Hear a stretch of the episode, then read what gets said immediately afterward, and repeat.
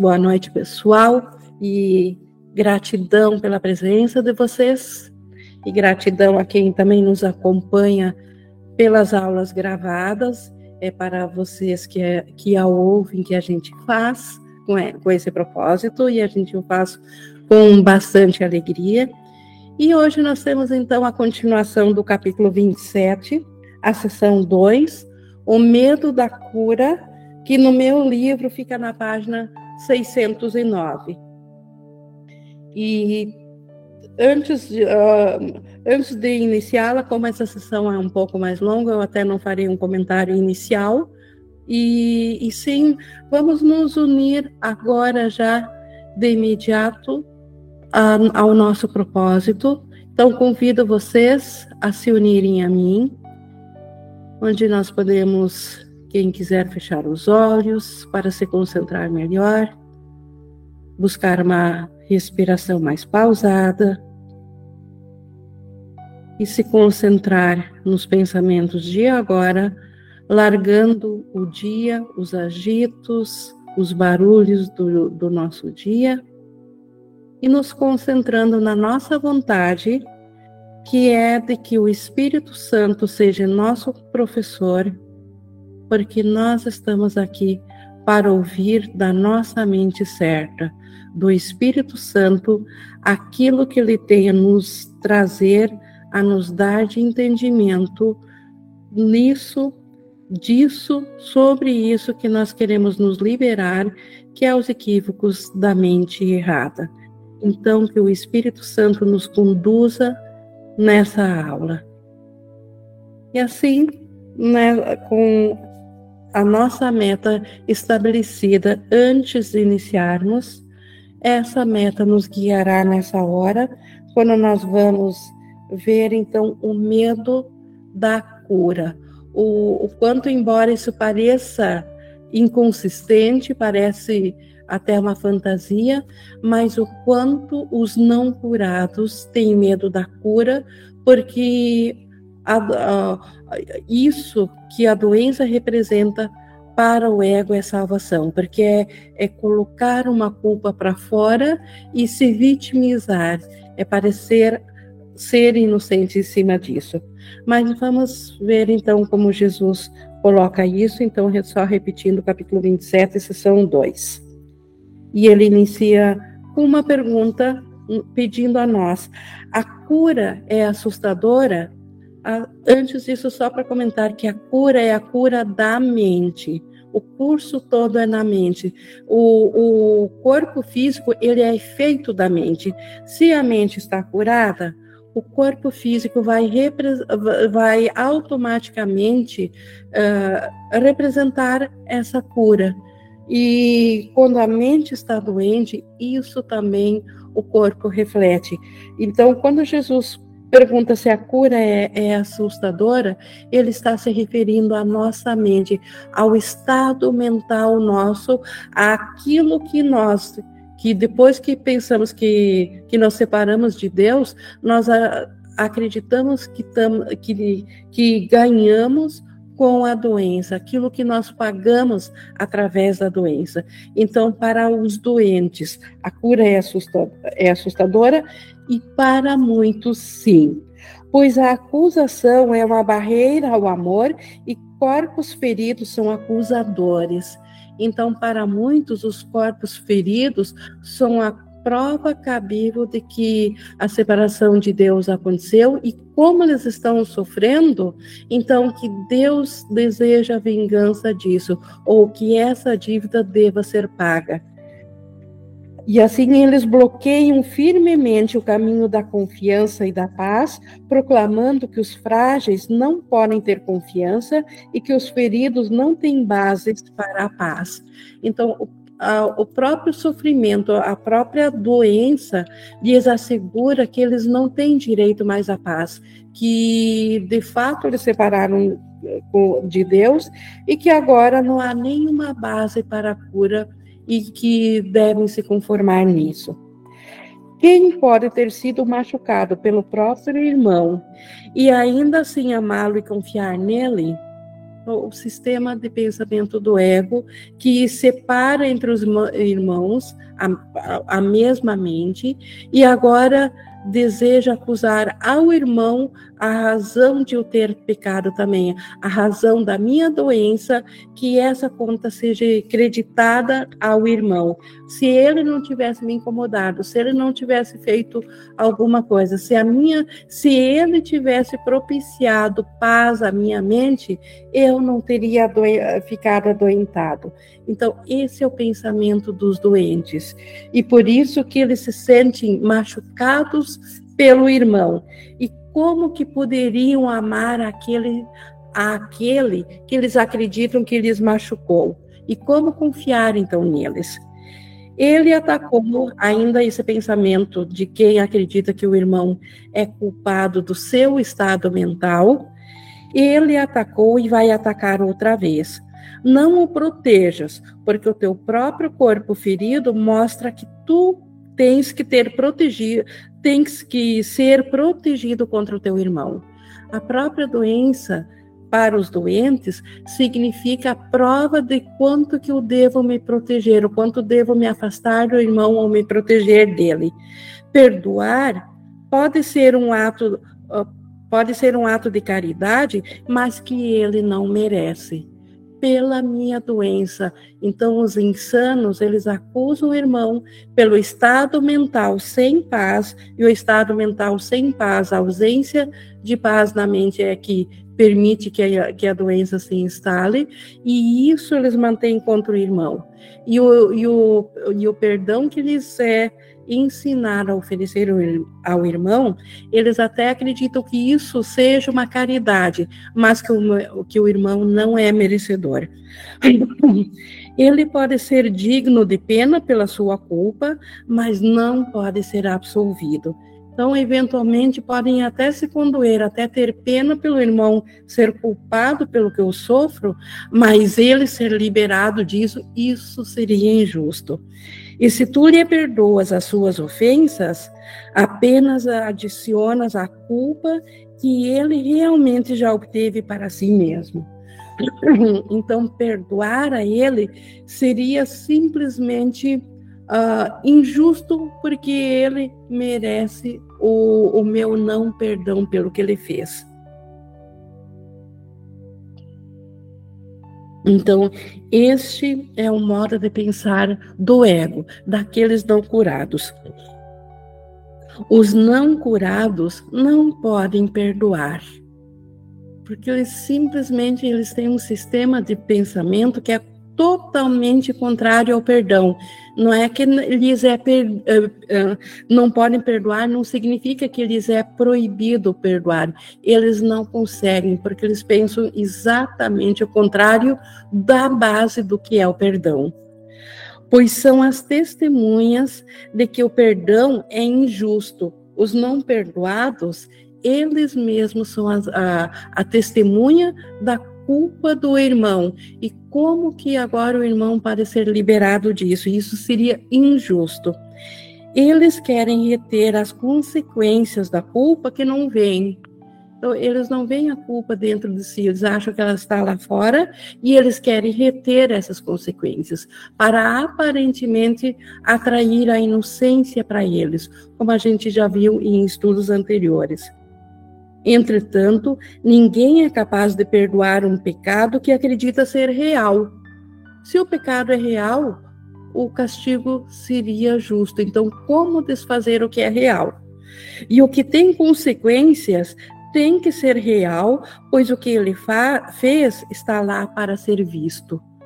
Então, o próprio sistema de pensamento que acredita que o outro pecou, que ele é pecador, se ele é pecador, o que me fez pensar isso é as consequências que eu, que eu estou sentindo. Se, se eu estou sentindo consequências, eu as tornei real.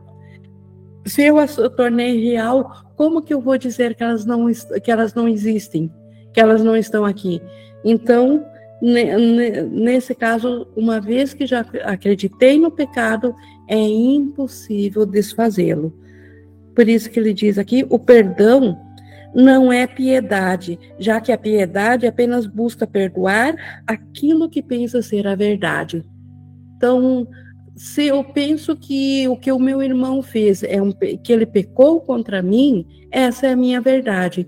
Então, a piedade deveria deixar isso de lado, simplesmente largar disso, e isso seria injusto. O bem não pode ser dado em troca do mal, pois o perdão não estabelece o pecado em primeiro lugar para depois perdoá-lo. O perdão não age assim. Se eu, em primeiro lugar, estabeleci que existe um pecado, eu já não tenho mais como desfazer isso, porque eu tornei o mal real. Então, o bem não pode substituir o mal. Porque se eu acredito que existe o mal, já o bem não pode mais entrar. Eles são excludentes. Como que poderia um pagar ao outro? E, e por isso também que o, o perdão ele não age dessa forma. Não é primeiro vendo o pecado para depois perdoá-lo. Não é assim que o perdão age. Quem pode realmente dizer com real intenção, meu irmão, tu me machucaste, no entanto, porque sou o melhor dentre nós dois, eu te perdoo pelo meu ferimento. Quem em sã consciência diria isso de todo o coração. Se eu acredito que meu irmão me feriu, se isso é para mim, como que eu iria perdoá-lo? Como que eu posso sentir real amor por ele? Então é impossível. O seu perdão e o teu ferimento não podem coexistir.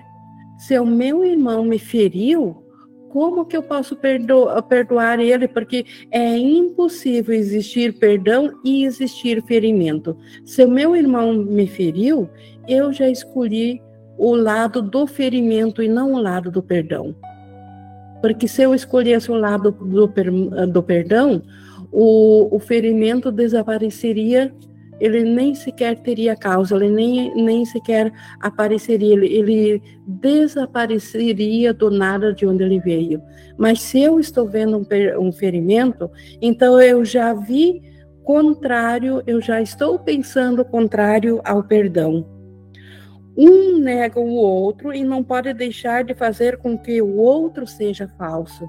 Então, se o ferimento é, é, verdadeiro, se o irmão me feriu e eu me senti atacada, então o perdão não, não é real, o perdão não desfez nada. Mas se eu, de fato, me uni ao perdão, o perdão ele age na verdade e não na, na e não no efeito de uma mente insana, não no efeito de, de uma fantasia que foi projetada. E nisso, na, uma fantasia projetada não causa ferimentos. E o ser que nós somos não é um corpo, ele é pensamento pensado por Deus, ou espírito, em outras palavras. Como que um, um, pensamento, um espírito poderia ser ferido? Então, o perdão, ele necessariamente requer que nós pensemos com uma mente diferente daquela que pensa ou que se vê vítima ou que enxerga um ferimento. Testemunhar o pecado e ao mesmo tempo perdoá-lo é um paradoxo que a razão não pode ver. É impossível testemunhar um pecado e depois desfazê-lo. Porque se eu o testemunhei, o fato de o testemunhar é porque eu, eu o tornei real para mim. É essa escolha que eu fiz. Eu decidi olhar com a mente separada. Eu decidi olhar sem amor para o meu irmão. E aí eu vi um ato sem amor. Porque se eu tivesse escolhido ver com amor ao meu irmão, o amor no meu irmão que é guardado pelo Espírito Santo, eu teria respondido a mim.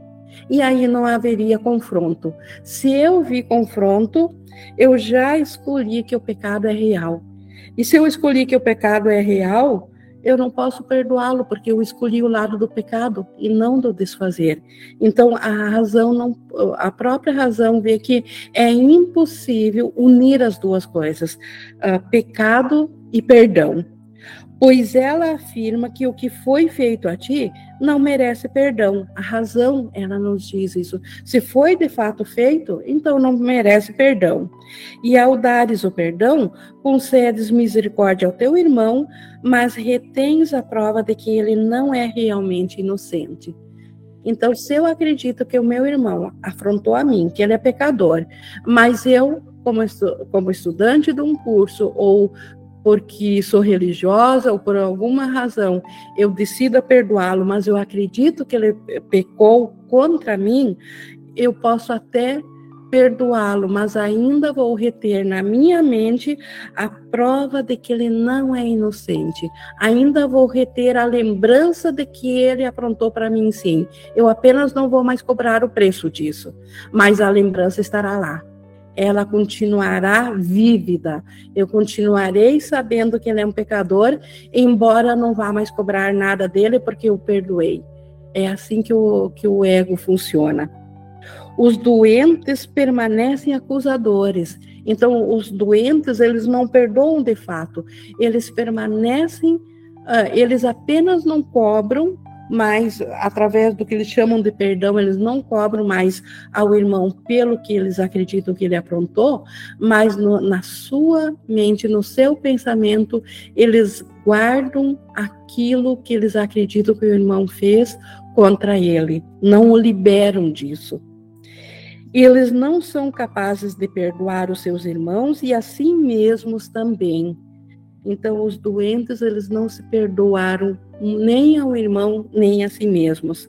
Pois ninguém em quem repousa o perdão verdadeiro pode, so pode sofrer, porque o perdão verdadeiro, ele é feito a partir da mente que vê a insanidade de uma projeção que não é real, de uma fantasia que uma crença acreditou, retirando a crença, simplesmente tudo se desvanece. Então, o perdão uh, e, o, e quando isso acontece, isso é perdão verdadeiro. E os que realmente praticam o perdão verdadeiro não podem sofrer, porque eles não carregam culpa, eles não carregam acusação e, portanto, eles não têm nada a temer. Não tendo nada a temer, eles não têm como sofrer. Ele não mantém a prova do pecado diante dos olhos do teu irmão. Então, aquele que é, que é um verdadeiro perdoador, ele não mantém o retrato de, de um comportamento errático do irmão contra ele. A face que ele mostra para ele é a face do Cristo, do que, o realmente, do que o irmão realmente é e não daquilo que o irmão pensa que é quando ele está identificado com o comportamento. Então, aqueles que realmente, de fato, perdoam, eles não mostram a face do pecado para o irmão. Desse modo, ele também não a viu e removeu-a dos seus próprios olhos. Então, não mostrando a face do pecado ao irmão, o irmão também nesse é, é liberado disso e na sua consciência vem a inocência. O perdão não pode existir para um e não para o outro. Quem perdoa está curado, e na sua cura está a prova de que ele verdadeiramente perdoou e não retém nenhum vestígio de condenação que ainda mantenha contra si mesmo ou qualquer coisa viva. Então, quem de fato perdoa e o perdão requer que nós mudemos a nossa mentalidade de acusação, nós saiamos da mentalidade do ego e que nós uh, vamos à mentalidade santa do Espírito Santo, e nesse caso, nessa mente santa, é assim, através desse filtro da santidade, que nós vamos ver a santidade no irmão. E, e, vendo a santidade no irmão, nós veremos a nossa própria liberação. Então, o, o perdão tem o poder de trazer isso a nós. O perdão não é real a não ser que traga cura para ti e para o teu irmão. E isso é cura na mente. O irmão deve ser liberado daquilo que dentro do ego eu o acusava. No perdão, Eu vejo a inocência e a mente do irmão também é curada como uma só junto comigo. Tens que atestar que os seus pecados não têm efeito sobre ti para demonstrar que não são reais tudo aquilo que ele pode ter pensado que é pecado, todo aquele comportamento errático, se eu me volto na mente santa e olho para a santidade nele, eu vou provar para ele que a minha mente continua santa. Portanto, tudo que ele pensou que fez não teve efeito algum, porque eu continuo vendo a santidade. É assim que eu ofereço o perdão ao irmão oferecendo a vista da santidade, a face de Cristo para ele. De que outra maneira poderia ele estar isento de culpa? Só na face de Cristo é que ele é isento de culpa. E como poderia a sua inocência ser justificada, a não ser que os seus pecados não tenham nenhum efeito que autorize a culpa? Então, a única maneira dos seus pecados, que ele acredita em pecados, não sejam reais, é provando a eles que eles não tiveram nenhum efeito na minha mente. E eles não tiveram nenhuma, eh, nenhum efeito na minha mente se eu continuo olhando além do equívoco dele para a santidade dele, para a face de Cristo. Isso, então, é o verdadeiro perdão, e aí a, a culpa que ele achou que tinha, ela não tem justificativa. E nisso ele é resgatado também da culpa. Pecados estão além do perdão simplesmente porque acarretariam efeitos que não podem ser desfeitos e ignorados inteiramente. Então, por isso que o curso ensina tanto que o pecado não é real. Porque se o pecado fosse real, isso de fato que o irmão faz não seria uma projeção fantasiosa, seria uma verdade. E como verdade, ele teria efeitos que continuariam, mesmo depois de perdoados, eles continuariam. E por isso que eles não poderiam ser totalmente ignorados. É o, é o contrário de equívoco, de erro. Porque uma vez onde existe um erro, no momento que o erro é corrigido, no momento que vem a forma certa, o erro simplesmente é desfeito. Como ele diz aqui, em seu desfazer está a prova de que são meros erros. Então, aquilo que o irmão fez contra mim, que ele pode a, a, até acreditar que é pecado, a minha mente doente pensava que era pecado, mas na sanidade da mente, olhando junto com o Espírito Santo, eu vejo que é apenas um erro, esse erro, ele, o desfazer daquilo que o irmão fez, prova que aquele comportamento era, ou aquilo que eu achava que o irmão fez contra mim era apenas um erro, porque pode ser desfeito.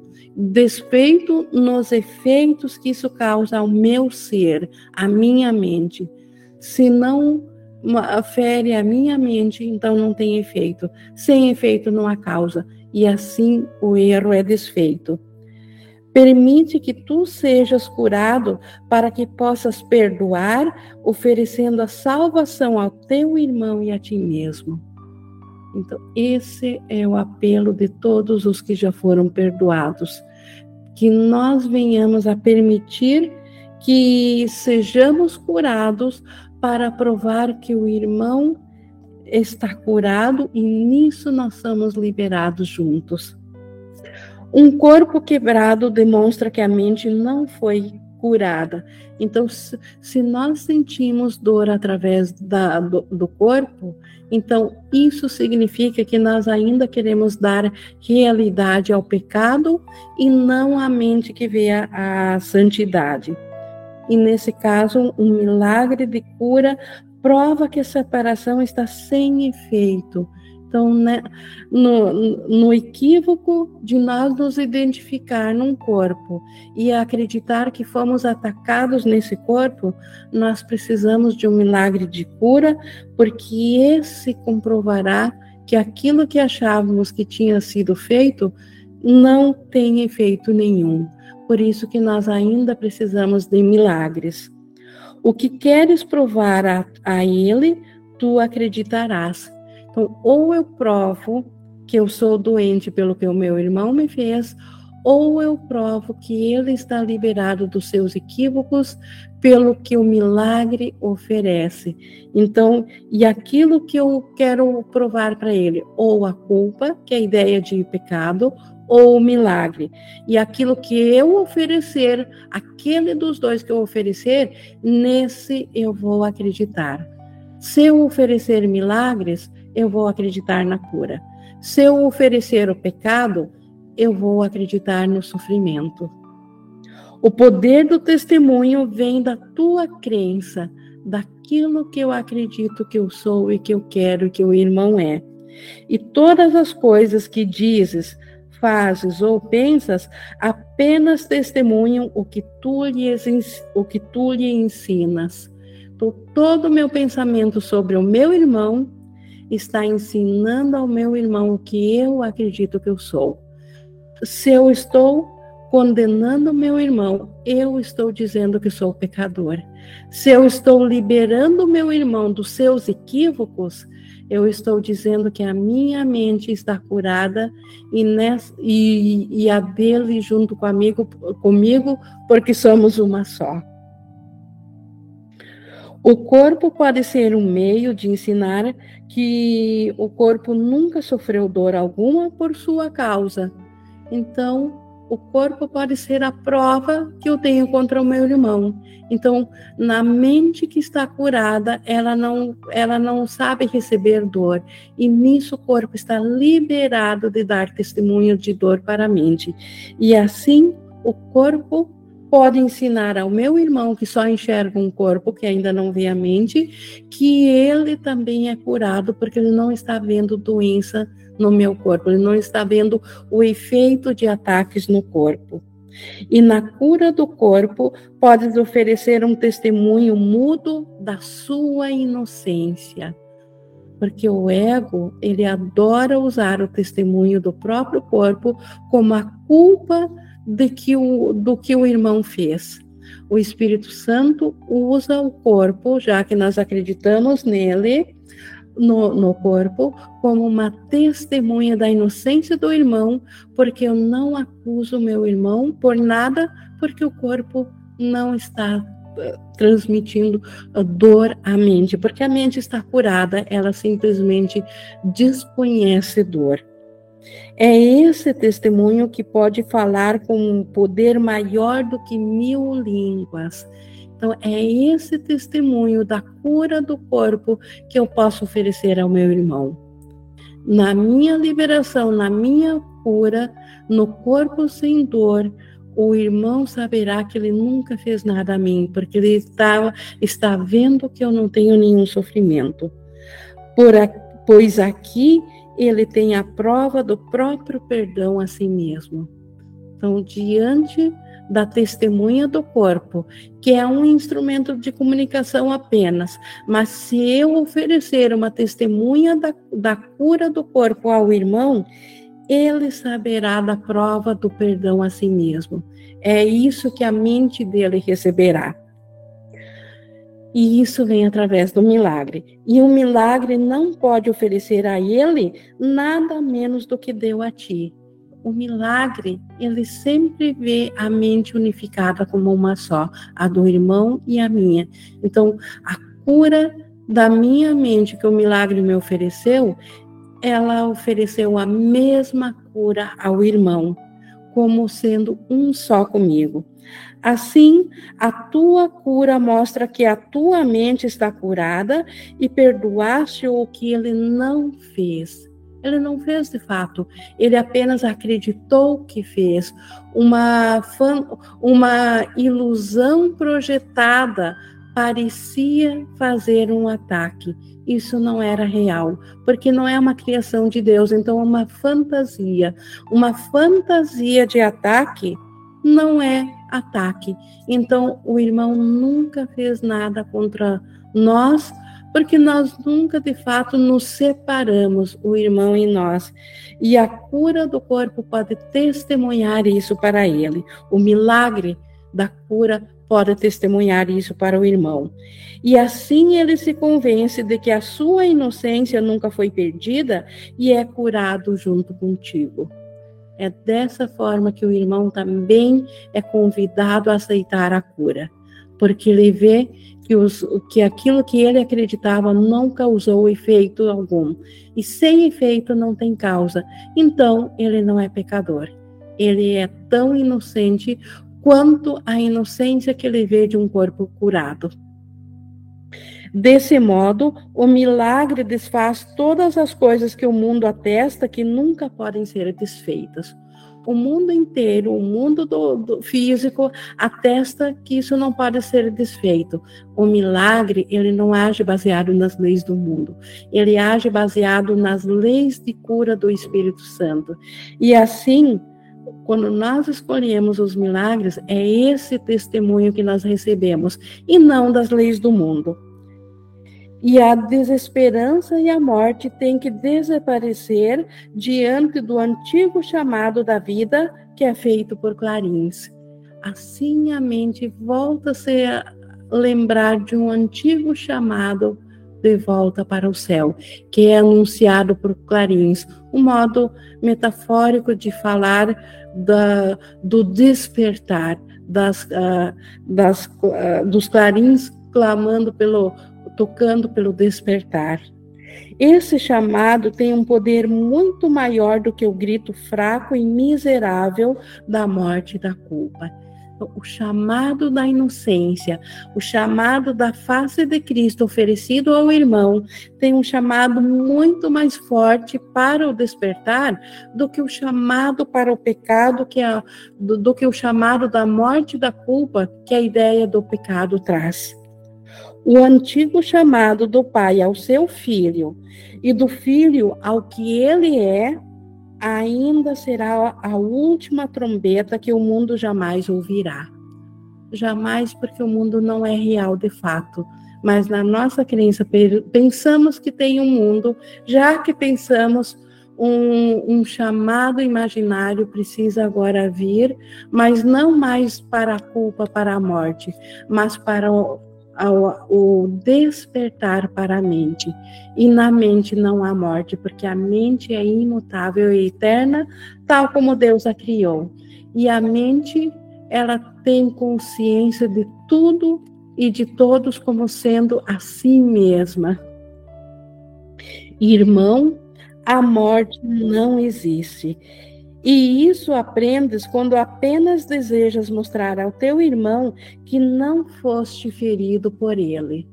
Então, a base do perdão verdadeiro, que é provar ao irmão que ele não nos feriu, porque nós somos a mente inocente e a mente não foi atacada, ela apenas sonhou um pesadelo de ataque, mas ela ainda está na paz de Deus, unida ao irmão.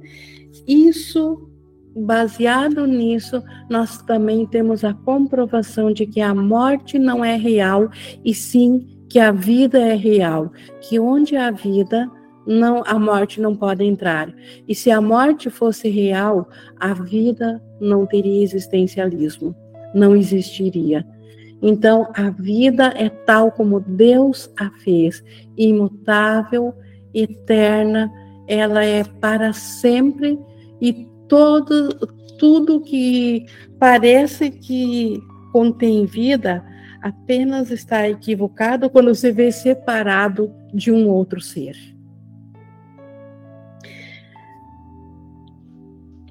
E o, aqui no, no 610, então na, nós liberamos no 6.9 só para pegar o fio da meada. E isso aprendes, né, que a morte não existe, quando nós desejamos mostrar ao irmão que, que não fomos feridos por ele, ele pensa que o teu sangue está nas tuas próprias mãos e assim está condenado. O irmão vê um ser separado e ele acredita que esse irmão está separado porque ele se separou do céu. E aí rompeu também com o irmão e ele acredita que ele é o culpado, então que o, que o nosso sangue está nas mãos dele, que ele está condenado. Entretanto, é dado a ti mostrar-lhe, através da tua cura, que a sua culpa não é senão a base de um sonho sem sentido. Só isso. A culpa que o irmão carrega quando ele olha para uh, o nosso corpo e acredita que nós estejamos e nós damos para ele um testemunho de doença, de dor e de sofrimento, isso faz com que ele acredite que ele está condenado por isso, porque ele é o causador da ruptura com Deus e de ter aceitado se separar de nós e por isso nós sofremos. Só que nós podemos, através da cura do corpo, mostrar a ele que esse pensamento é enganoso, que isso não é real e de que tudo que ele acreditava, essa culpa, é apenas vinda da base de um sonho sem sentido, porque nós ainda somos uma ideia pensada por Deus e ideias não deixam a sua fonte. Nós não deixamos a fonte de Deus embora que pensamos que a deixamos. Se não a deixamos, não há culpa. Se não há culpa, o irmão é inocente. Isso nós provemos, provamos para ele através da nossa cura, quando nós testemunhamos um retrato de cura para ele. Como são justos os milagres! E os, os milagres trazem essa cura, e como eles são justos! Eles trazem de volta a justiça do céu de que a separação nunca aconteceu. É isso que os milagres trazem, pois eles concedem uma dádiva igual e a plena a plena liberação da culpa ao teu irmão e a ti. Olha a justiça do milagre. O milagre nunca libera só uma parte da mente, sempre ambas. O milagre que se que nós aceitamos, é, ele é também ele acontece também na mente do irmão. Então, essa justiça do milagre. A tua cura salva o da dor, assim como a ti, e tu és curado porque desejaste o seu bem. Então, o milagre faz isso.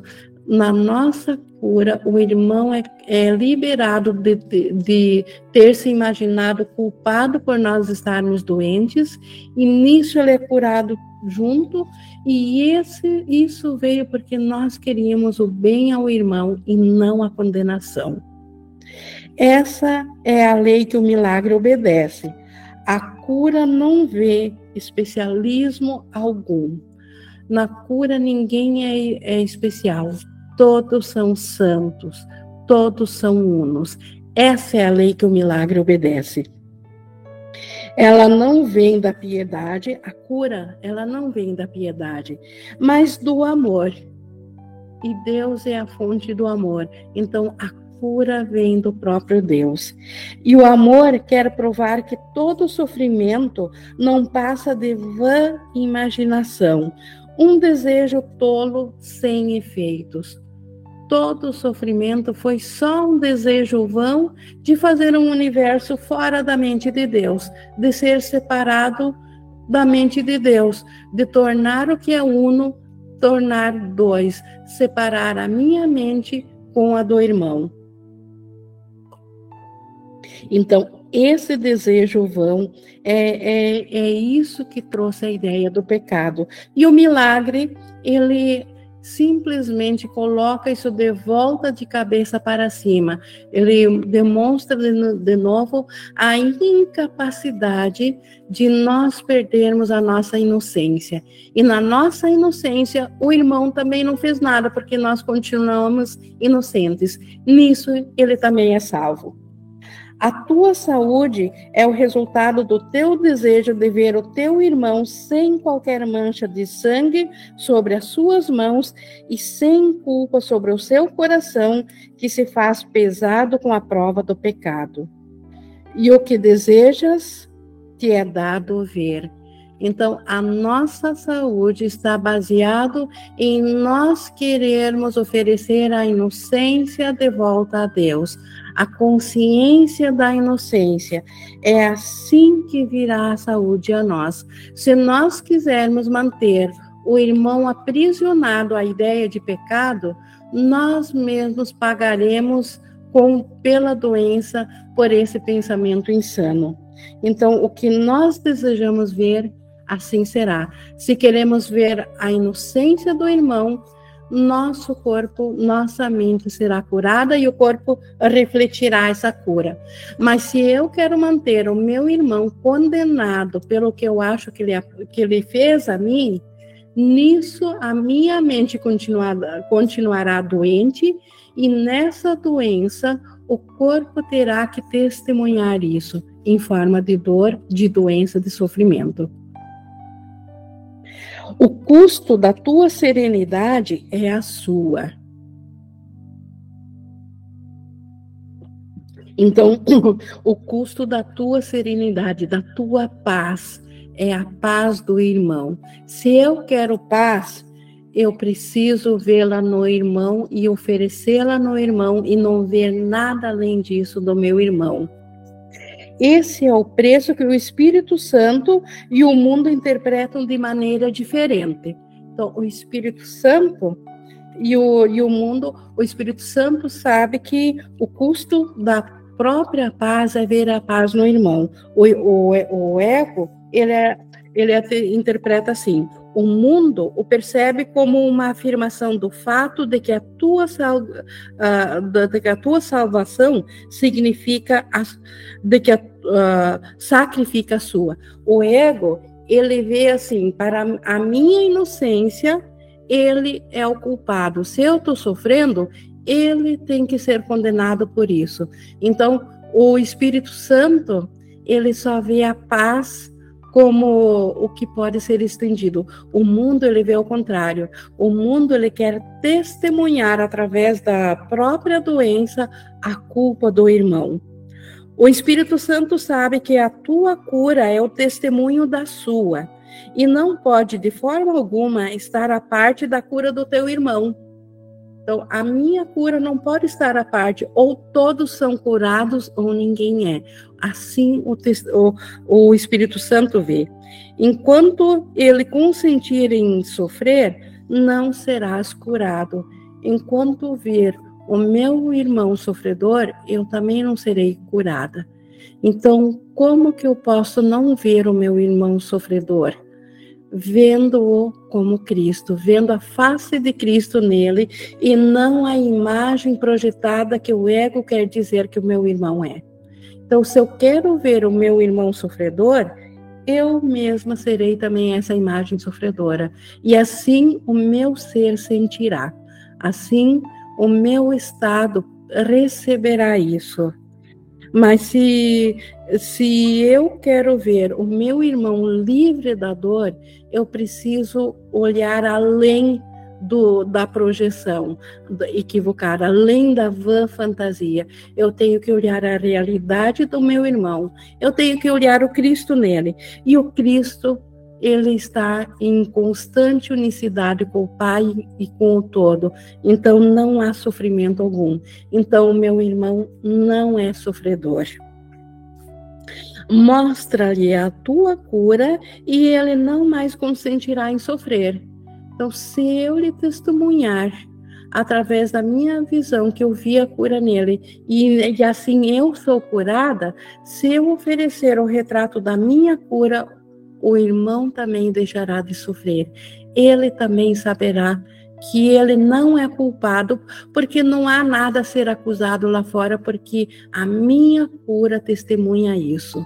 Então, na minha, no meu testemunho de, de cura, o meu irmão se vê liberado de culpa pois a sua inocência foi estabelecida diante dos teus olhos e dos seus, e o riso substituirá os teus suspiros, porque o Filho de Deus lembrou-se que ele é o Filho de Deus. Naquele capítulo, pois eles vieram. A lembra... Quando vem a lembrança do Cristo no irmão, e a, a face de Cristo, e a lembrança de Deus volta a nós, nós despedimos a vã fantasia de, um, de, de culpa e de sofrimento e de dor e de doença num sorriso, porque isso tudo era impossível. É impossível o Filho de Deus ser doente, porque Deus não fez a doença. Quem então tem medo de cura? Só aqueles que veem o sacrifício e a dor do irmão como se representassem a própria serenidade de cada um deles. Então, só aqueles que, que se recusam a ver o Cristo no irmão e acreditam que o testemunho da imagem projetada de dor e sofrimento seja a serenidade deles, seja a paz deles, seja o que eles são. Esses que assim ainda estão enganados, esses têm medo da cura, porque eles acreditam que eles são culpados. A impotência e a fraqueza que sentem representam as bases sobre as quais justificam a dor que eles sofrem então, aquele que não é curado, que tem medo, ele vê a, a impotência e a fraqueza que os irmãos estão sofrendo, eles veem aquela, aquela imagem projetada e ele sofre quando ele enxerga essa imagem projetada neles. E então ele diz que, a causa do sofrimento deles é, o, é aquilo que o irmão está mostrando para eles. O irmão sofredor é a causa do próprio sofrimento deles. A constante pontada de culpa que ele sofre serve para provar que ele é escravo, mas que eles são livres. Então, ele é escravo da dor que ele vê nos outros, mas os outros são livres. Eles poderiam ter escolhido diferente, já que eles não escolheram diferente, já que eles escolheram a, a impotência e a fraqueza, e agora eles estão sofrendo, eu estou sofrendo agora por isso. Então, eles são livres, mas eu sou prisioneira dessa dor. Eu não tenho como escapar, a não ser que eles escapem. Se eles escaparem da, da, da fraqueza e da dor, aí eu não verei mais uh, dor e sofrimento. É assim que o ego pensa. Então, a dor constante que sofrem demonstra que são livres, porque o mantém preso, e a doença é desejada para impedir uma alteração na balança do sacrifício. E aí, eu que vejo que a minha dor é porque eu vejo o sofrimento lá fora, eu vejo o sofrimento no mundo, eu vejo o sofrimento no irmão, como que eu não vou sofrer com isso? E aí eu quero a, do, a, a doença para mim, porque se eu não pagar um preço para isso, se eu não for doente, essa balança pode se inverter. Eu poderei ser aquela que tem o sofrimento e culpada do outro sofrer. Eu não quero essa inversão. Aí eu desejo a doença ao invés da inversão de papéis. Como poderia o Espírito Santo deter-se, ainda que por um instante ou menos, para raciocinar em torno de tal argumento a favor da doença? Como que poderia o Espírito Santo concordar com tal pensamento? Tal é a insanidade que se apresentou aqui, que o ego apresenta. Como que o Espírito Santo poderia concordar com isso? E é necessário que a tua cura seja adiada porque fizeste uma pausa para escutar a insanidade? Só porque eu ainda fiz uma pausa para escutar a insanidade do ego, só por isso o Espírito Santo vai parar de oferecer a cura na minha mente? A correção não é a tua função. Então, a cura na nossa mente é a correção. Mas a correção não é a função dos que ainda não estão curados. Nós, que somos ainda os doentes, que precisamos da cura, a correção não é a nossa função. Ela pertence àquele que conhece a justiça e não a culpa. Ela pertence ao Espírito Santo. A correção, para nós que somos os doentes, não é nós que vamos fazer a cura. É a cura ou a correção, ela pertence ao Espírito Santo, por quê? Porque só ele, por enquanto, conhece a justiça e a culpa, porque nós ainda não a conhecemos porque escolhemos a insanidade. Se tu assumes o papel de corrigir, perdes a função de perdoar. Então, a correção é do Espírito Santo. Nós, no nosso papel aqui é perdoar. Ninguém pode perdoar até compreender que a correção consiste em apenas perdoar, nunca em acusar. Porque o nosso perdão, baseado na nossa lógica, no nosso raciocínio egóico, ele primeiro torna real o erro então, o equívoco. Primeiro acusamos para depois desfazer. Isso não é perdão. Então, correção e perdão são a mesma coisa. Sozinho, não podes ver que são a mesma coisa, que a correção e perdão são a mesma coisa. Sozinho, sem ajuda, nós não podemos ver isso. E, portanto, a correção não vem de ti. A identidade e a função são a mesma coisa, e através da tua função, conheces a ti mesmo. Então, a identidade e a função. Se a minha função é o perdão, é a liberação, e a função e a identidade é a mesma, então eu sou um ser perdoador e não ser separado. Então, a minha função é a minha identidade. Eu sou aquilo que vai liberar. Isso é minha, a minha identidade. E assim, a minha função faz com que eu conheça a mim mesmo. E assim, se confundes, e assim, se confundes a tua função com a função de um outro, não podes deixar de estar confuso em relação a ti mesmo e a tua identidade. Se eu confundo a minha função com a função do Espírito, do Espírito Santo, então, se a, se a função de correção é do Espírito Santo, mas ela também é a minha função, então, na, minha, na verdade, a minha identidade é a do Espírito Santo e não desse ser separado.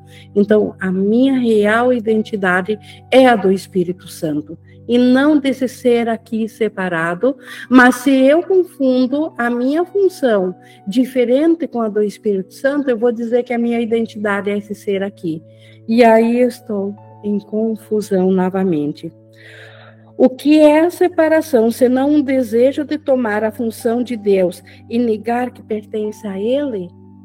A função que é de, de, da correção, que é do, de Deus, que é do Espírito Santo, se eu a quiser fazer por conta própria, eu estou dizendo que a minha identidade é esse ser que quer fazer por conta própria, e não a minha identidade é a, é a que Deus conhece. No entanto, se não é a sua, também não é a tua, pois não podes deixar de perder o que tomas dos outros. Então, se a função do desfazer fosse a minha da correção, eu a tomei do Espírito Santo. E aí, se eu a tomei dele, eu também não a tenho, porque eu só tenho aquilo que eu tenho junto com os outros. Então, a minha identidade, a minha função na realidade são a mesma do Espírito Santo e não desse ser de um ser separado. Nisso está a cura da mente. Em uma mente partida, a identidade não pode deixar de parecer dividida. Então, no nosso caso, que acreditamos numa mente partida, agora aparentemente nós temos uma parte que é nossa e uma, e uma parte do Espírito Santo. Então, é como se nós fôssemos dois seres, um e outro, separado. E ninguém pode perceber uma função unificada que tenha propósitos conflitantes e finalidades diferentes.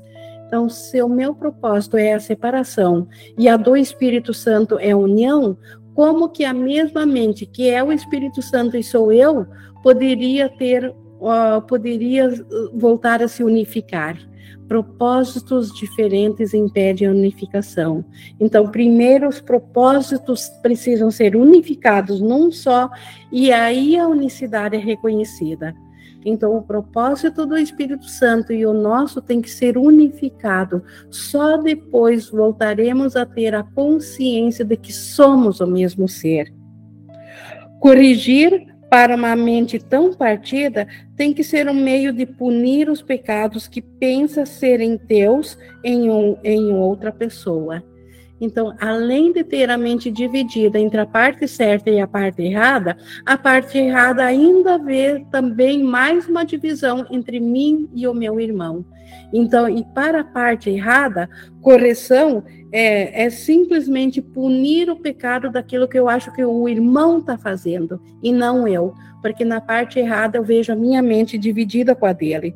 E assim ele vem a ser a tua vítima, não o teu irmão diferente de ti por ser por ser mais culpado, assim necessitando que tu corrijas por seres mais inocente que ele. Então, a arrogância disso, nós acreditamos na nossa mente que o irmão precisa de correção porque ele é mais culpado do que nós. E se ele é culpado, eu sou inocente. Dentro da mesma mente errada, dividida, que joga a ideia do pecado para cima do irmão e acredita que a própria inocência virá através disso. Isso separa a sua função da tua e dá a ambos um papel diferente. Agora, o irmão tem o papel de ser o pecador e eu tenho o papel de ser a inocente, e eu tenho que corrigir ele. Então, novamente, como que o irmão poderia ser o mesmo que eu se nós temos metas ou propósitos distintos? E assim não podem ser percebidos como um só e com uma única função que significaria uma identidade compartilhada com apenas uma finalidade. Então, querendo corrigir meu irmão, eu estou dizendo que ele é separado de mim. Se ele é separado de mim, ele tem a função de ser o pecador e eu é inocente, e isso traz duas, dois propósitos: a dele de ser o culpado e, e, eu de ter que corrigir ele. E assim nós temos metas separadas, duas metas. Ele, o pecador, eu, a inocente. E como que com metas separadas eu voltaria a ter consciência de que, na verdade, nós somos um só ser? É impossível voltar à consciência de que somos o mesmo ser, que apenas pensamos que nos fracionamos em dois, que o meu ser é um e ele é outro, mas enquanto nós tivermos metas separadas, essa consciência da unicidade não voltará à, consciência nem a dele nem a minha. A correção que tu farias não pode senão separar, porque essa função que lhe é dada por ti. Então, se eu quero corrigir meu irmão, eu só estou dizendo que ele, é, que ele é diferente de mim, que ele precisa de correção. E assim, a função minha seria diferente que a dele. E a função que eu dou a dele é de, que se, de ser necessitado de correção. E assim eu estou separando ele e não unindo a ele, não oferecendo a salvação para ele. Quando perceberes que a correção é a mesma mesma coisa que o perdão, então também saberás que a mente do Espírito Santo e a tua são uma só e assim a tua própria identidade é encontrada. Então, quando compreender que a correção não é corrigir algo lá fora, mas que a correção e o perdão são o mesmo, é a mesma coisa. Perdoar é corrigir. Quando isso fizer sentido na nossa mente, aí nós estaremos com a mente pensando com a mente do Espírito Santo. E ao pensar com a mente do Espírito Santo, nós teremos a mesma função dele. Ao ter a mesma função dele, nós saberemos que a nossa identidade é a do Espírito Santo. Nós somos, na verdade, um com o Espírito Santo. O Espírito Santo é a nossa real identidade, aquela que nunca se perdeu do céu é, não há separação entre o Espírito Santo e o nosso ser. Aí nós encontraremos nossa identidade dentro do Espírito Santo.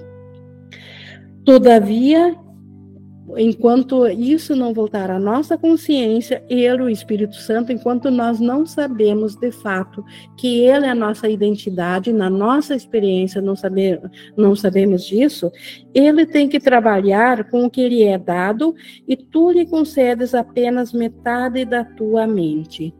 Então, nós então, o Espírito Santo tem que trabalhar com o que nós oferecemos. Se nós acreditamos que somos separados, nós só temos uma metade, aquilo que pensamos que somos nós. Então, o Espírito Santo, por enquanto, tem que trabalhar com isso mesmo, com essa metade. Ele, e, a, e aonde que está a outra metade? Que, que aparentemente nós julgamos lá no irmão. Como que o Espírito Santo trabalha com isso dentro de nós? Ele pega a nossa metade e ele representa outra metade e, e ele representa outra metade. Então, aquela metade que jogamos fora no irmão, o Espírito Santo assume ele faz o papel dessa outra metade e agora as duas metades são de novo uma só. Então, é assim que o Espírito Santo, por enquanto, trabalha em nós.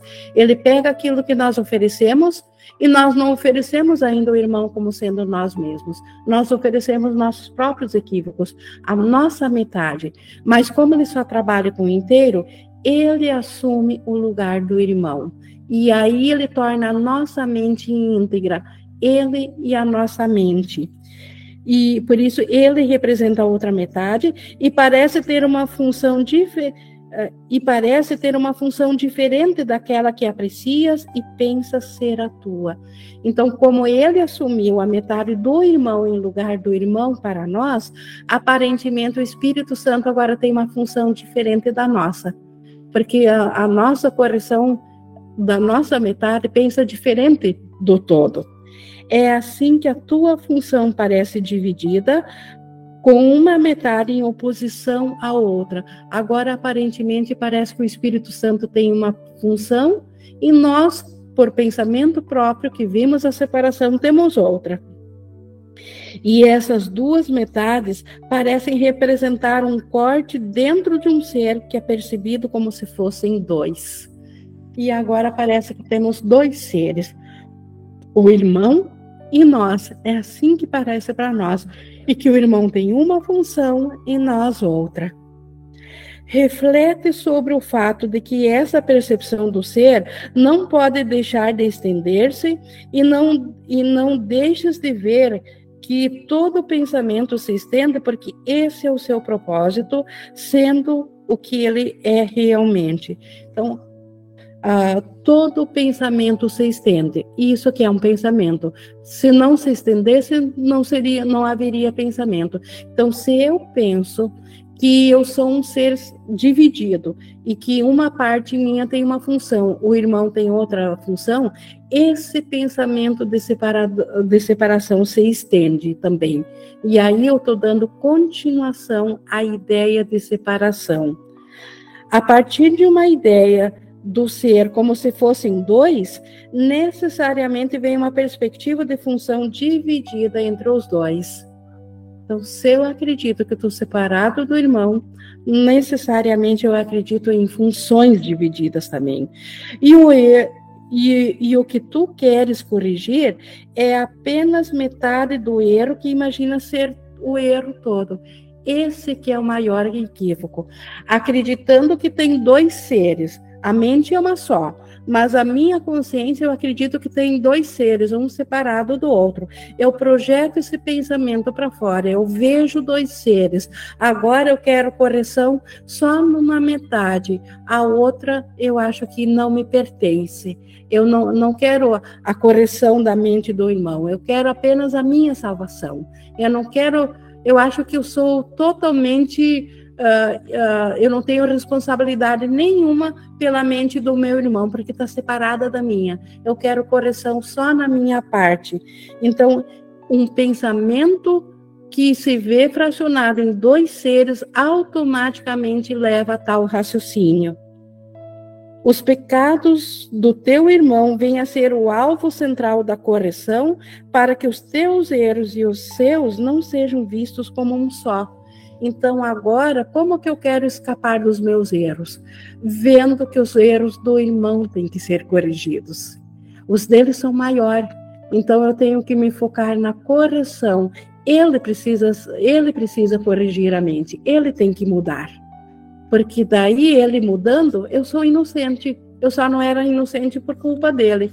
Ele mudando. Então, o alvo para uma mente dividida que acredita em divisão, o alvo da correção passa a ser o outro, porque eu acredito que ele sendo corrigido, isso atesta a minha inocência. Então, eu sou inocente. Os seus enganos, uh, os teus os teus são enganos. Então, os meus, então eu quero corrigir os meus os erros do meu irmão, porque eu não quero ver os meus, os deles são maiores. Os teus enganos, os que eu acredito, os, os meus erros são enganos, mas os seus são pecados e não são, portanto, a mesma coisa que os teus. Então, eu acredito que eu apenas me enganei, os meus são enganos, mas o que ele fez é pecado. Eu apenas me equivoquei, ele é pecador, e por isso, ele não é igual a mim, ele é um outro ser. Os seus, os dele, merecem punição, enquanto os teus com toda a justiça, não deveriam nem sequer ser vistos.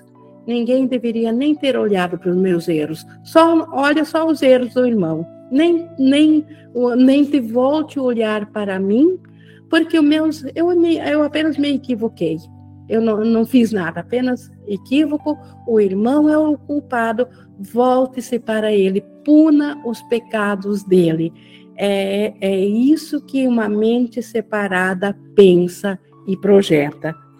Nessa interpretação de correção, os teus próprios equívocos, tu mesmo, tu nem mesmo verás então, acreditando que o irmão é o pecador e ele tem que ser corrigido, eu nem vou ver os equívocos da minha mente. O que, que eu vou oferecer para o Espírito Santo para correção? Porque eu estou totalmente focada fora de mim. Eu estou focada em corrigir a mente do irmão e não estou vendo meus equívocos e simplesmente permaneço totalmente no equívoco e nem sequer levo isso para correção porque não estou vendo isso em mim. O foco da correção foi colocado fora de ti, sobre alguém que não pode ser parte de ti enquanto durar essa percepção. Enquanto durar a percepção da mente dividida de que o irmão está fora de mim, o foco da correção vai permanecer nele e, e assim eu não saberei o que oferecer para minha correção. O que é condenado nunca pode retornar ao seu acusador, que o odiou e ainda o odeia como símbolo do seu medo. Então, eu condenei meu irmão, e agora como que eu posso voltar a acreditar que sou o mesmo dele? Porque eu odiei por isso, por ser separado a mim.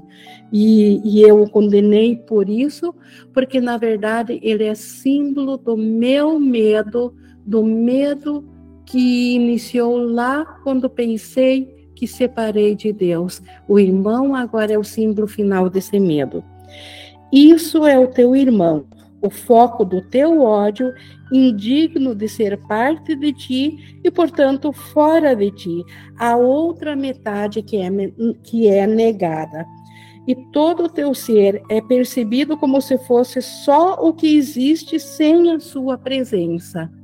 Então, eu acredito que o meu ser é só aquilo que o irmão, que não é o irmão, aquilo que não faz parte dele, só isso é o meu ser. Para essa metade remanescente, o Espírito Santo tem que representar a outra metade até que reconheças que ela é a outra metade. Então, nessa mente tão confusa, que acredita na separação, que vê o, culpado lá fora, o irmão não serve mais como foco para essa mente. Então, o Espírito Santo precisa tomar o, o papel do lugar do irmão, porque só assim a essa parte dividida aqui, que nem vê o próprio erro, o próprio equívoco, ela vai ver a inocência na outra metade dela, que o Espírito Santo representa no irmão. Ela vendo no irmão o Espírito Santo, ela saberá da inocência, sabendo da inocência, refletindo de volta, ela saberá que ela, que ela também é inocente e que ela é um. Vendo o Espírito Santo, ela aceitará que, que a unicidade está ali, que ela é a mesma, não há dois seres mas isso ela só aceitará depois de ver a inocência no irmão, mas ela só verá a inocência no irmão se ver o Espírito Santo nele, e não aquilo que ela jogou fora e aquilo que ela odeia e acredita que é o irmão, esse ser separado. Então, o Espírito Santo representa esse papel de inocência no irmão, e isso ele faz dando a ti a ele uma função que é una, não diferente. É assim que o Espírito Santo unifica novamente a, a consciência, dando uma só função, a função de ver a inocência no irmão e em si mesmo. A Iverde, por favor, levantou a mão. Desculpa, foi engano, Indy. Ah, tá. Certo, seguindo aqui no 15. A correção é a função dada a ambos. Então, qual, acima nós vimos que o, o, Espírito Santo ele corrige o nosso equívoco, dando a mesma função do irmão que ele representa e a nós. Qual é essa função que o Espírito Santo dá, que é a mesma para ambos? a correção é a função dada a ambos, mas a nenhum dos dois sozinho. Há pouco lá em cima a gente leu que a correção não é nossa sozinha. A correção é nossa mas ambos, sempre do irmão em mim. Eu preciso primeiro me unir ao irmão, a parte da mente certa dele, a parte do Espírito Santo nele. Aí sim, o irmão e eu, ambos receberemos a função da correção. E é por isso que não há salvação sozinho. Na arca da segurança, entram só a pares, eu e o meu irmão. Não há salvação sozinho, porque a, a, função de correção ela tem que ser dada a ambos. Como o irmão não está ciente disso e eu não vejo essa parte santa, se eu olhar para o irmão, eu preciso olhar para o Espírito Santo no irmão. Ele assumiu esse papel especial enquanto penso que, que há separação. Quando souber que não há separação, terei de volta a minha identidade, que é una com o Espírito Santo. Enquanto isso não ocorrer, é necessária a correção. E a correção exige, uh, requer funções iguais, e essa função, ela é a correção que é dada ao irmão e a nós. Uma função, um ser. Duas funções, dois seres. Se o Espírito Santo dá só uma função, ao meu irmão e a mim, nós somos o mesmo ser. E quando ela, essa função da correção é desempenhada como uma função uh, compartilhada, eu e o irmão, eu e o, e o irmão, não pode deixar de corrigir equívocos em ti e também nele. Obviamente, se nós estamos fazendo, eu e o meu irmão, ele representado pelo Espírito Santo para mim, e eu estamos fazendo a mesma função da correção, essa correção vai corrigir os equívocos nele e em mim de igual modo. Não pode deixar equívocos um em um deles que, que fica sem ser curado e libertar o outro. Então, a, a, correção ela não pode liberar só uma mente sem a outra, porque ela, ela veio ser uma só ela não está mais partida. Como que ela poderia dar a metade de si mesma a libertação e a outra metade não? Então é nisso que o irmão é libertado junto, nessa unicidade de função. Isso é um propósito dividido que não pode ser então, liberar a um e não a outro seria um propósito dividido, que não pode ser compartilhado e, portanto, não pode ser a meta na qual o Espírito Santo vê a sua própria. Então, o Espírito Santo jamais poderia consentir com uma salvação individual, onde o irmão não seja salvo junto conosco, ou o irmão seja salvo e nós não junto com ele. Jamais o Espírito Santo poderia consentir com metas divididas, só com meta de, compartilhada.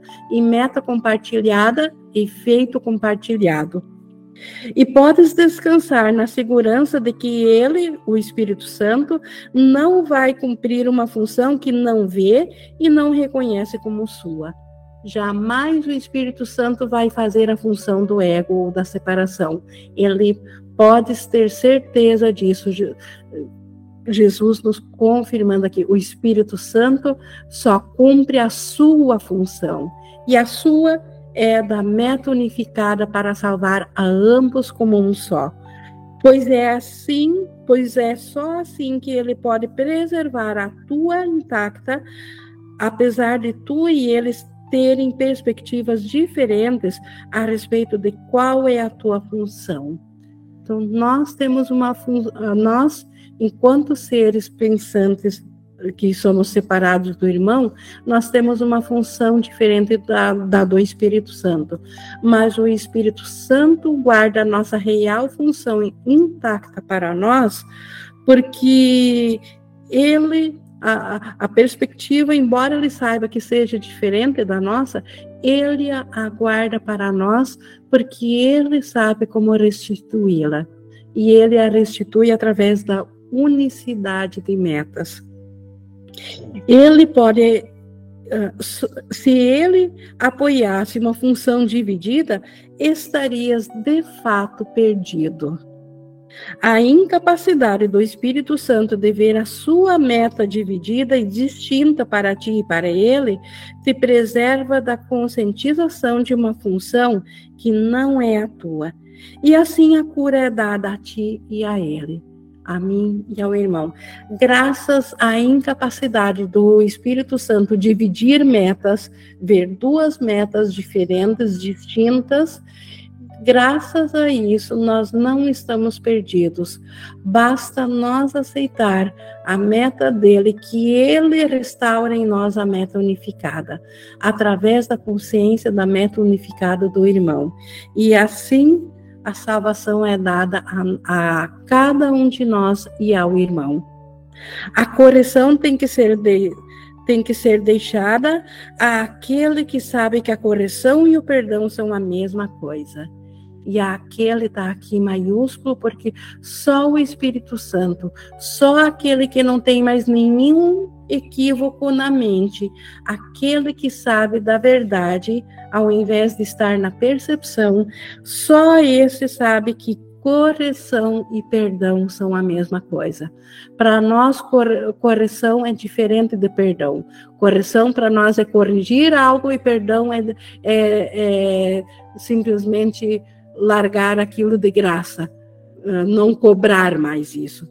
Então, o Espírito Santo sabe que, o, que correção e perdão é a mesma coisa, portanto, nós devemos deixar a correção para ele, não usurpar a função do Espírito Santo. A função de corrigir ao irmão não cabe a nós. Seria usurpar a função do Espírito Santo nós querermos corrigir um irmão. Porque só o Espírito Santo sabe que correção e perdão são a mesma coisa. E o Espírito Santo perdoa, ele não corrige ele perdoa, não corrige no sentido do que nós pensamos que é correção, mas ele sabe que é o mesmo, então temos que deixar essa função para ele. Com metade de uma mente, isso, é isso não é compreensível. Se nós pensarmos através de uma mente individual, não, isso é incompreensível, como que correção e perdão são a mesma coisa. Então, individualmente, não temos essa compreensão. Deixa, então, a correção para a mente que está unida.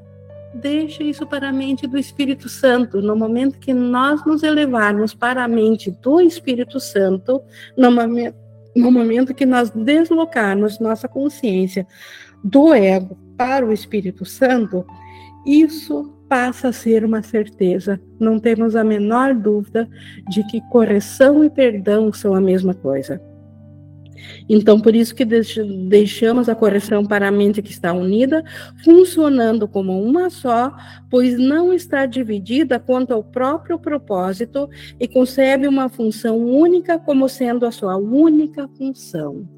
Uma única função a de voltar a reconhecer a unicidade Aqui a função dada a ela é concebida como aquela que lhe pertence e não está a parte da função que o seu doador ainda mantém, precisamente porque foi compartilhada.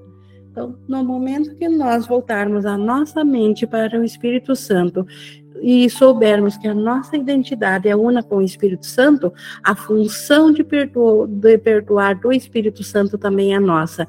E assim nós liberamos a mente que acreditava estar dividida entre dois, e a consciência da unicidade da mente é restaurada. E nisso a função da mente que acreditava que era dividida passa a ser a mesma do doador, do Espírito Santo, porque agora ela é o Espírito Santo é um com ele. Na aceitação do Espírito Santo dessa função está o meio através do qual a tua mente é unificada. Então, através, aceitando a função do Espírito Santo, que tem a mesma função para a mente do irmão como para mim, nessa aceitação, a, a nossa mente é unificada. O seu propósito único unifica as metades de ti mesmo que é o irmão e eu, que percebes como separados. E cada uma perdoa a outra, cada metade perdoa a outra, para que cada uma possa aceitar sua outra metade como parte de si mesma, como parte de si. É assim que a restauração da consciência da nossa verdadeira identidade volta a nós, quando as duas partes da mesma mente se reconhecem como uma só através da mesma função que o Espírito Santo dá. Então, isso é a correção e os não curados temem essa cura porque eles ainda querem acusar ao irmão pela razão de não serem curados. É isso que Jesus nos trouxe hoje e para a próxima semana ele nos trará além de todos os símbolos.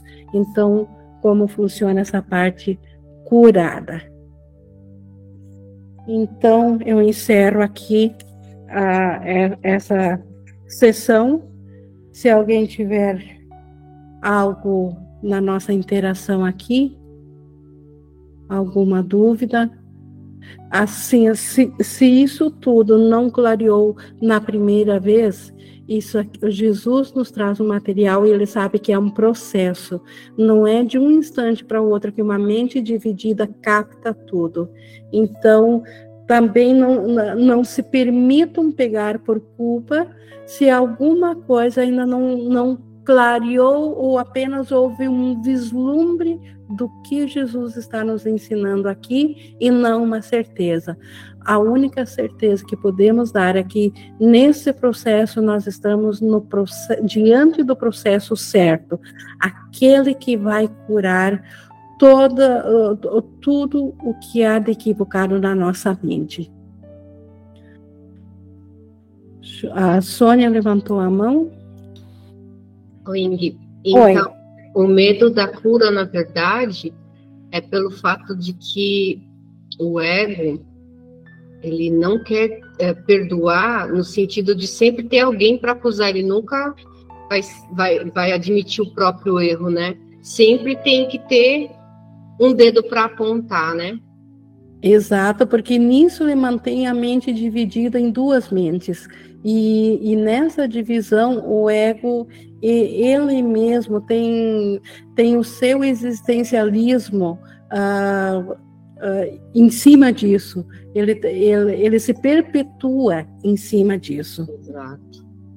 E, e, e nós enlouquecidos por culpa, por acreditarmos no ego, também temos medo do irmão, porque acreditamos que se ele for liber, liberado da culpa, então ela recairá sobre nós.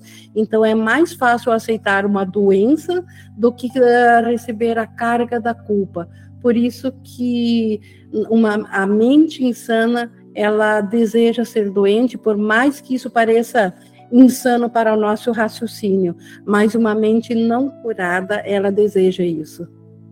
Então, só com a mente do Espírito Santo, só com a mente da mente, só com o pensamento da mente certa é que isso é visto com clareza e faz sentido. Dentro do ego é incompreensível. Verdade. Obrigada. Hein? Obrigada. Mais a minha Flora?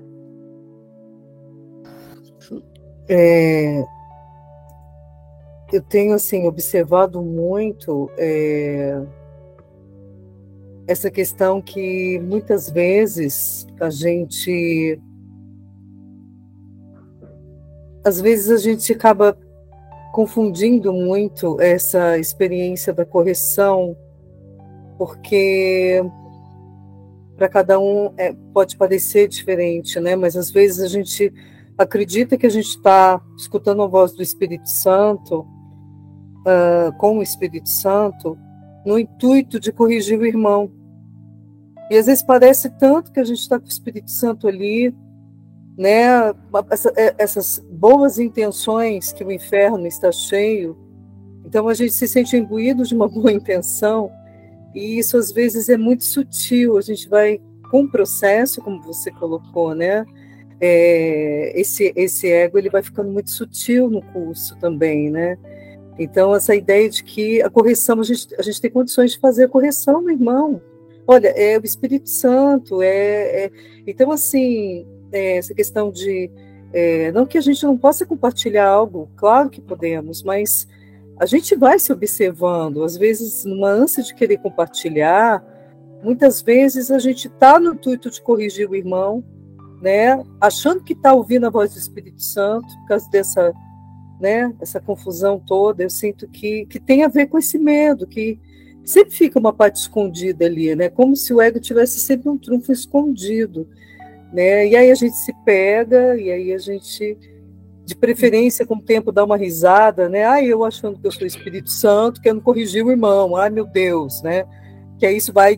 É, desfazendo um pouco. Então, essa compulsão que nós temos de ver o erro no irmão, de querer ainda é medo, né? Ainda é totalmente medo. E, e querer ser que separado. Ainda é, querer... E achando que é o Espírito Santo. Uhum. Não, eu estou no Espírito Santo. Veja bem, eu estou ouvindo a voz do Espírito Santo. E não está ouvindo a voz. O Ken, o Apnick fala isso, você não está ouvindo a voz do Espírito Santo. Está vendo tá o medo. É uma mistificação que você se sente Espírito Santo, que o ego ele é sutil nem sempre ele fica aquela cara perversa em nós, a gente observa isso em nós, né? Essa cara perversa, ah, eu quero ressentimento mesmo, acusar. Não, às vezes é sutil. Veja bem, irmão, eu quero o teu bem. Veja bem, irmão, mas você está no intuito de corrigir, não tem nada fora. Não tem nada fora de você, né? Eu estou falando da minha experiência aqui. É, falei, peraí, quem corrige é o Espírito Santo, não sou eu né? E a gente se pega, então é uma outra faceta do medo. Perfeito, para nós é... nos atentar a isso, isso. ao que toda, todo o desejo de, de corrigir o irmão, ele, ele tem essa parte também de, eu, de vê-lo separado, porque a verdadeira correção, ela, ela vê além do, do comportamental ao Espírito Santo, porque o Espírito Santo completa essa parte que eu ainda não tenho capacidade de ver.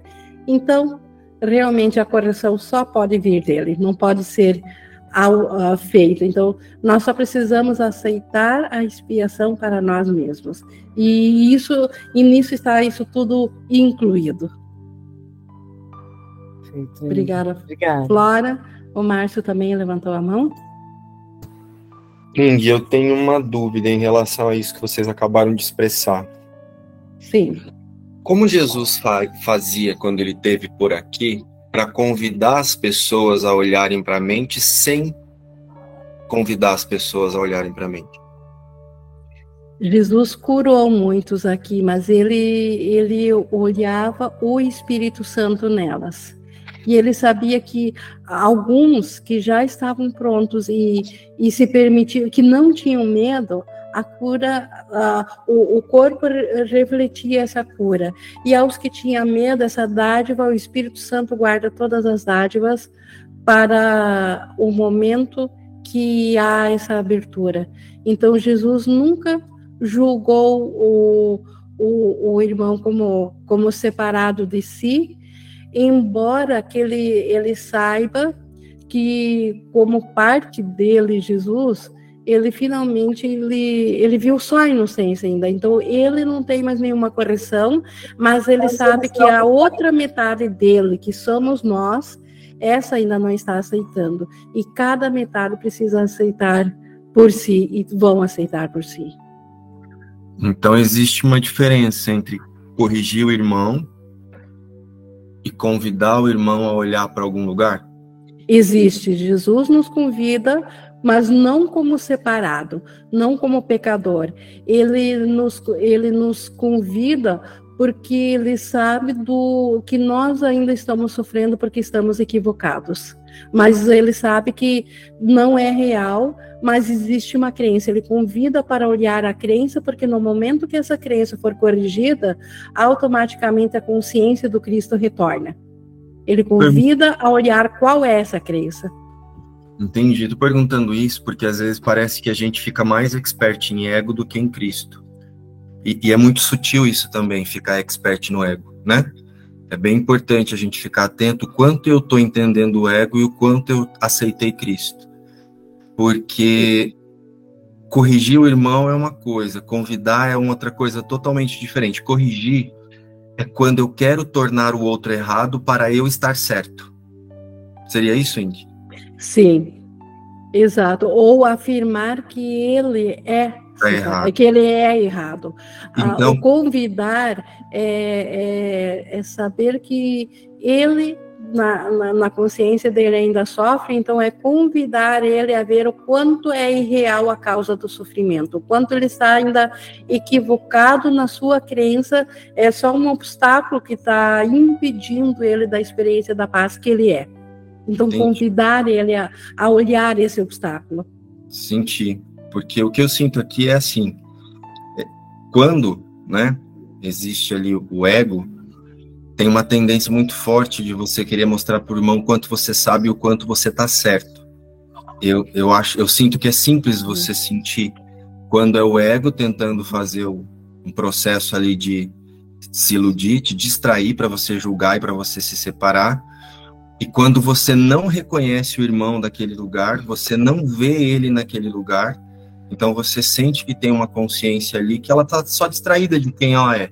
E desse lugar você sente se, ó, oh, vamos olhar para cá ou Isso. não. Nesse Exato, convida não... ela para ela para ela sentir essa realidade dela sim, e, e, não a distração e, que e ela outra... tornou real.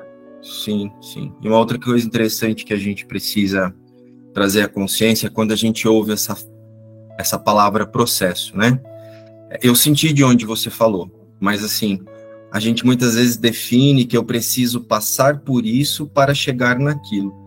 Essa, essa história de processo, para cada um realmente vai ser de um jeito a aceitação. Por isso que parece ser um processo, mas não significa que primeiro eu tenho que achar difícil para depois ficar fácil. Obrigada por falar isso e não tem nada a ver com o tempo também. Pode acontecer numa fração de segundos, numa aceitação total da unicidade está feito. Eu senti de enquanto onde você pode levar muitas, enquanto que pode também uh, se recusar por muitas e muitas vidas a aceitar. E pode eu ser senti... num instante. É, eu senti de onde você falou, mas eu só senti de trazer porque como a gente muitas vezes fica mais expert em ego do que em Cristo, o ego ele ouve isso e aí ele fala: "Ah, então tá bom eu ficar aqui, tá certo". A Indy falou que é um processo. E eu senti que não foi desse lugar que você disse. É um processo de tipo baseado nas resistências que eu tenho agora. Eu preciso essa é a verdadeira gentileza do curso, né, Indy? A verdade ela não vai ela não vai mudar. Eu, eu, eu posso... até chamaria processo igual a gentileza. Isso, é, é, a verdade ela não vai mudar enquanto eu ainda tenho resistência. Então eu não preciso querer acelerar só porque eu te ouvi aqui. Eu descanso na certeza do meu coração que eu só quero Deus e o Espírito Santo faz o resto, né? Então eu senti muito que você falou desse lugar de verdade. Isso, que mas o, o, ego o acelerar escuta, seria quando o acelerar vem por culpa isso, ou por medo. O ego, Aí você escuta, vem por medo é medo. O ego ele escuta isso, né? A, a mente que está acostumada a investigar o ego, ela, ela ouve isso e pensa assim: ah, então tá certo eu ficar mais um pouquinho aqui. E aí confunde gentileza com procrastinação. Então eu senti muito de de, de trazer até para tirar dúvida isso. e confirmar com você se é isso. Exatamente isso. E pro, obrigada por, por trazer esse esclarecimento também. Obrigado. Pessoal, obrigado. Pessoal, mais alguém? Hoje a aula foi um pouquinho mais longa, mas como eu disse, uh, o, o, texto também foi, foi maior, mas uh, o nosso proveito também é grande, nosso ganho é grande. Gratidão, como sempre, a Jesus por trazer a nós esse material.